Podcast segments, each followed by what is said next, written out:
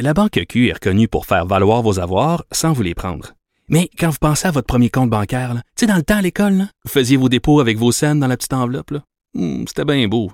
Mais avec le temps, à ce compte-là vous a coûté des milliers de dollars en frais, puis vous ne faites pas une scène d'intérêt. Avec la Banque Q, vous obtenez des intérêts élevés et aucun frais sur vos services bancaires courants. Autrement dit, ça fait pas mal plus de scènes dans votre enveloppe, ça. Banque Q. Faites valoir vos avoirs. Visitez banqueq.ca pour en savoir plus. Pendant que votre attention est centrée sur cette voix qui vous parle ici, ou encore là, tout près ici, très loin là-bas, ou même très, très loin. Celle de Desjardins Entreprises est centrée sur plus de 400 000 entreprises partout autour de vous. Depuis plus de 120 ans, nos équipes dédiées accompagnent les entrepreneurs d'ici à chaque étape pour qu'ils puissent rester centrés sur ce qui compte, la croissance de leur entreprise.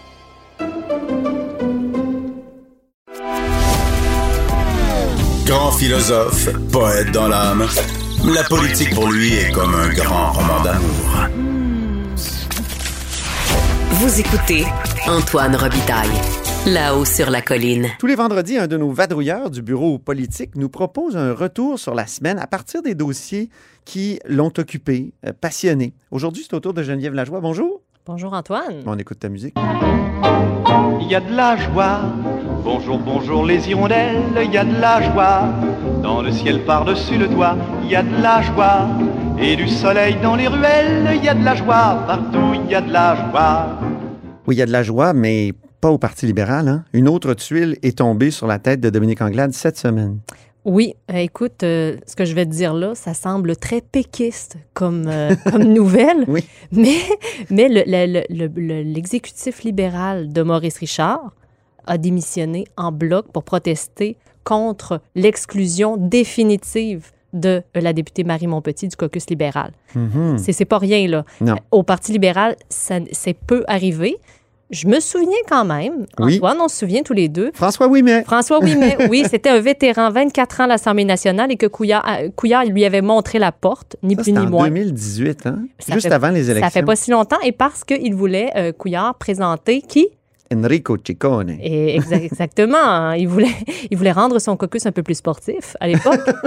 et euh, donc, pour protester justement à cette époque pour ce- pour cette contre cette décision-là, le- le- l'exécutif euh, libéral de euh, Marquette, à l'époque, avait elle aussi démissionné en bloc. Mais je dis ça, mais c'est- arrivé Sauf une rare. personne, je pense. il y avait... Exactement. Alors dans, ce là- cas-ci, dans ce cas-ci, c'est 11 des 12 personnes. Donc, c'est encore la même chose. Il y a, Ah. toujours une personne qui reste. Mais bon, on peut quand même parler d'une démission en bloc. Là. Ben oui. Euh, mais euh, à l'époque, euh, ce qui est intéressant, c'est que probablement que c'était la première fois qu'on entendait quelque chose du genre sur le Parti libéral. là. Habituellement, comme on le sait, toi et moi, Antoine, c'est très péquiste comme façon de Ben oui. faire. Oui, on, s'est- on en a discuté hier dans le bureau, mais euh, on, on se souvient, plusieurs fois, c'est arrivé au Parti québécois. Souvent, là, on entendait ça. là. Bon, la démission en bloc, là, de...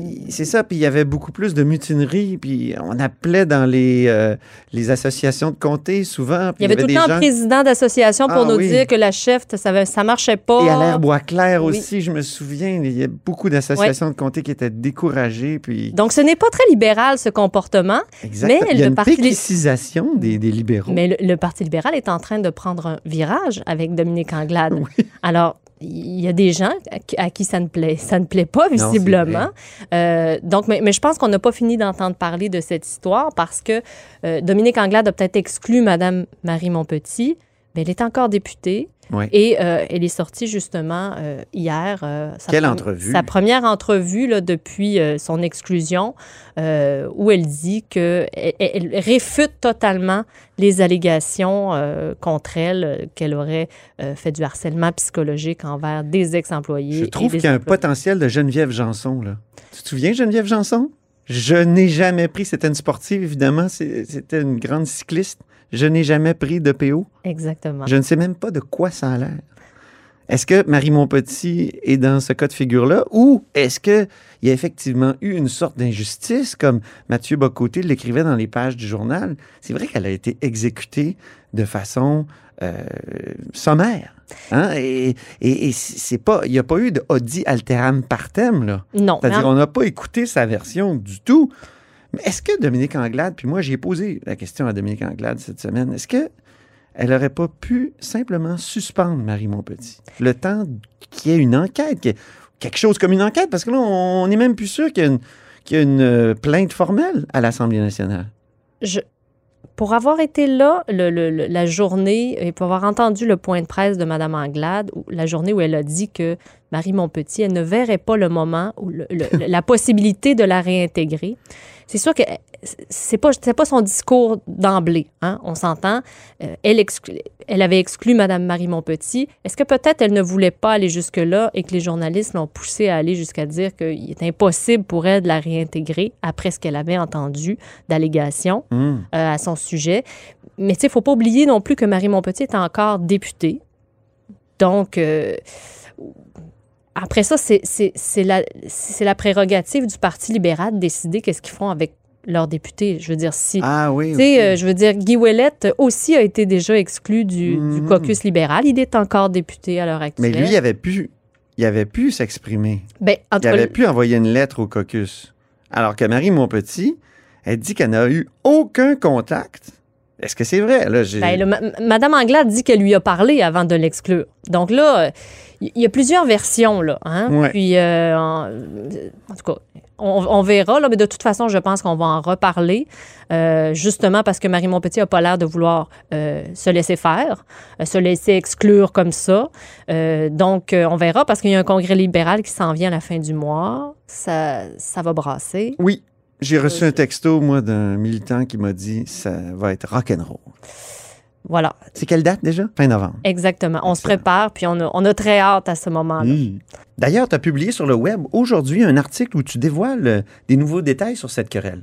Oui, eh bien, écoute, euh, le, le père de Marie Montpetit, très, très connu, un vétéran euh, bénévole depuis 40 ans, qui est président de l'Association libérale de Soulanges, euh, a annoncé à la chef euh, qu'il claque la porte, évidemment. Donc, il démissionne de tous ses postes qu'il a au Parti libéral. Parce qu'il est sur une commission oui, il est politique sur une commission politique régionale et aussi sur la commission politique nationale. Il est membre. oui. oui. exactement. Donc, il démissionne Donc, de... Marc Montpetit. Marc Montpetit, qui démissionne donc de tous les postes qu'il euh, qu'il a au sein du Parti libéral. Euh, évidemment, euh, il proteste contre le traitement réservé à sa fille. Euh, il estime que c'est pas c'est pas du tout libéral que de condamner une personne sur la place publique sur la base d'allégations Eh oui. euh, anonyme.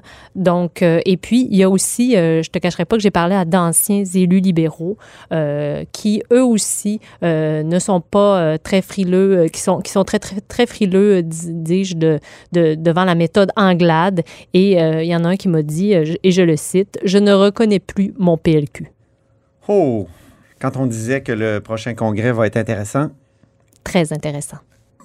Élargissement du programme de procréation assistée maintenant, c'est une autre chose qu'on a entendue cette semaine. On a fait beaucoup de yo-yo, Geneviève, avec euh, ce programme-là dans les dernières années. hein? Oui, on va peut-être un petit, dresser un petit historique de Oui. tout ça.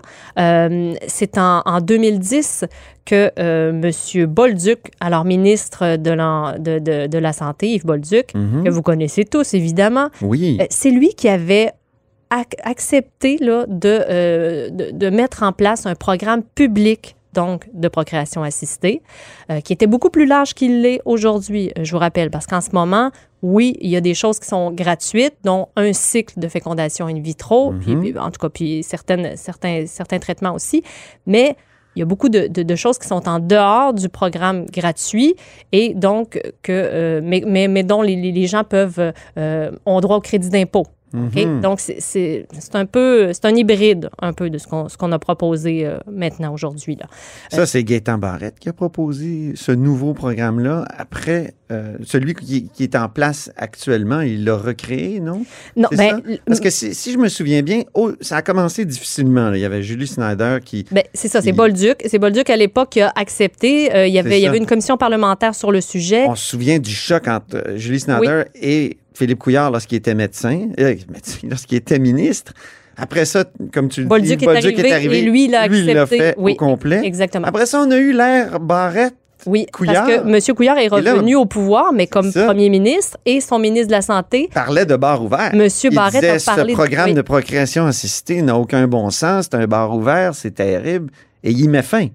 Oui, exactement. Il met fin, mais il garde les- des- certains crédits d'impôt remboursables. Ah, c'est ça. Mais il, il avait vraiment. Et moi, il m'avait accordé une entrevue à l'époque euh, qui m'avait beaucoup marqué, euh, justement. Et il me disait euh, c'était que, que, que le- ce programme-là, comment il était fait, et il permettait beaucoup de choses. Et il, il disait que ça ouvrait même. La technologie était là, là pour éventuellement euh, qu'il y ait des, des gestes d'eugénisme Ah oui. de, oui, de poser Ouh. éventuellement. Euh, C'est-à-dire sélectionner les gènes, au fond. Exactement. Et donc, il fallait mettre fin à ça avant que ce genre de choses n'arrive pour vrai. Mon Dieu. Donc, euh, il était très sérieux avec ça. Euh, donc là, cette semaine, le ministre délégué à- aux services sociaux, Lionel Carman, qui lui aussi est un médecin, hein, disons-le, euh, est venu donc euh, rajuster ce, ce programme-là. Et euh, c'était une promesse électorale de la CAQ, hein, on peut l'entendre. Pour, nous, c'est une priorité, c'est une promesse électorale. Euh, vous voyez, on a fait plusieurs efforts là, pour les familles, pour les enfants. Euh, c'est une priorité de permettre à, tous les Québécois de fonder une famille. Euh, je pense que c'est un engagement phare de notre gouvernement, puis on va de l'avant avec ça. On, a dans nos calculs la capacité de payer et on veut, on veut vraiment mettre ça de l'avant. Je pense que il y a, y a- aucun doute sur notre capacité de, le faire et on va continuer. Est-ce que c'est un retour à l'ère Bolduc? Non. Pas, pense com- pas, hein. pas complètement, parce que déjà, il y a beaucoup de règles. Pour avoir la gratuité du premier traitement de, de fécondation in vitro, il faut, par exemple, être âgé de 40 ans au moins. Ah. Euh, il y a aussi euh, beaucoup de restrictions diverses. Bon, euh, pour le moment, les, oui, les couples homosexuels femmes-femmes ont, y ont droit, les femmes seules aussi, mais pour le moment, les couples homosexuels hommes-hommes ou les hommes seuls n'y ont pas droit parce que ça implique évidemment une mère porteuse.